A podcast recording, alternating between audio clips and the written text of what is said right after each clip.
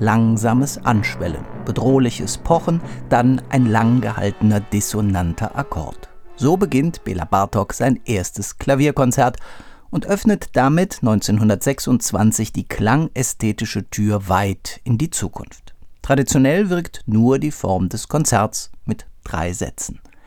Aber Farben und Harmonien sind neu und noch etwas ist neu, die Rolle des Klaviers.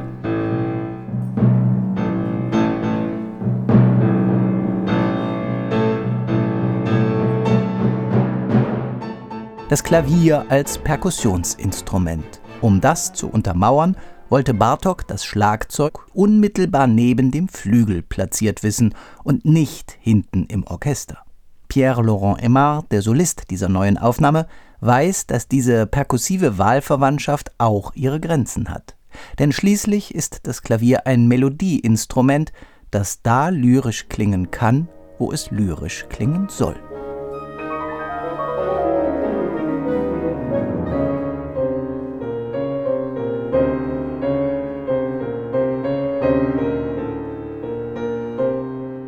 Noch in diesen sanften Momenten dieses ersten Klavierkonzerts bewahrt Aimar immer einen leicht drängenden Zug.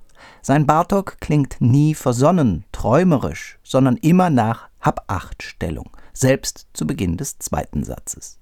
Das Klopfmotiv ist kein zartes Relikt einer romantisch träumenden Epoche, sondern spitz und leicht bedrohlich.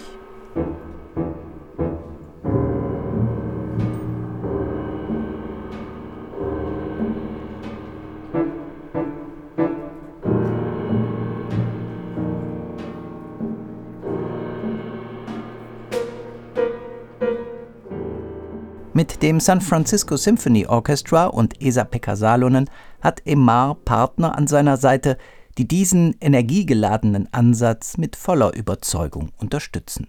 Klarheit ist dabei oberstes Gebot.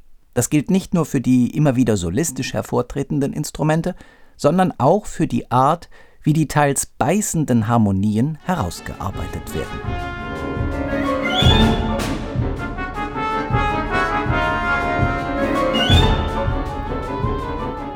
Wir erleben Bela Bartok in dieser Aufnahme als entschlossenen, als mutig, experimentierfreudigen Erneuerer. So auch zu Beginn des zweiten Konzerts. Hier gelingt es Solist und Orchester, rhythmische Motorik und gleichzeitig sanftes Schwingen miteinander in Einklang zu bringen.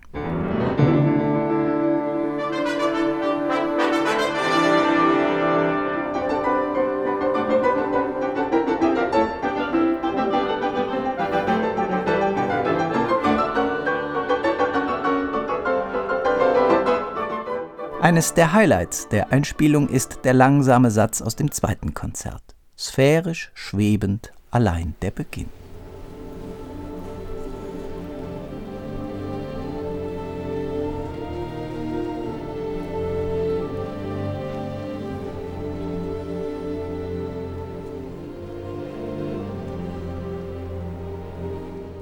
Das dritte und letzte Konzert ist vom Charakter her das versöhnlichste weniger dissonant, milder im Gestus. Überzeugend, wie Emma hier die Eröffnung spielt, gesanglich und wie der Volksmusik abgelauscht.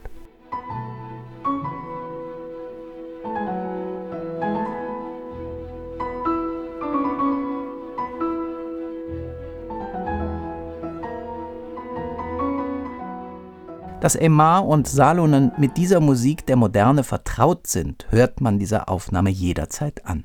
Dieser Bartok wirkt vielschichtig und aufregend, dazu reflektiert und analytisch, klanglich immer auf der Suche nach neuen Erfahrungen. Ganz gewiss eine lohnende Aufnahme.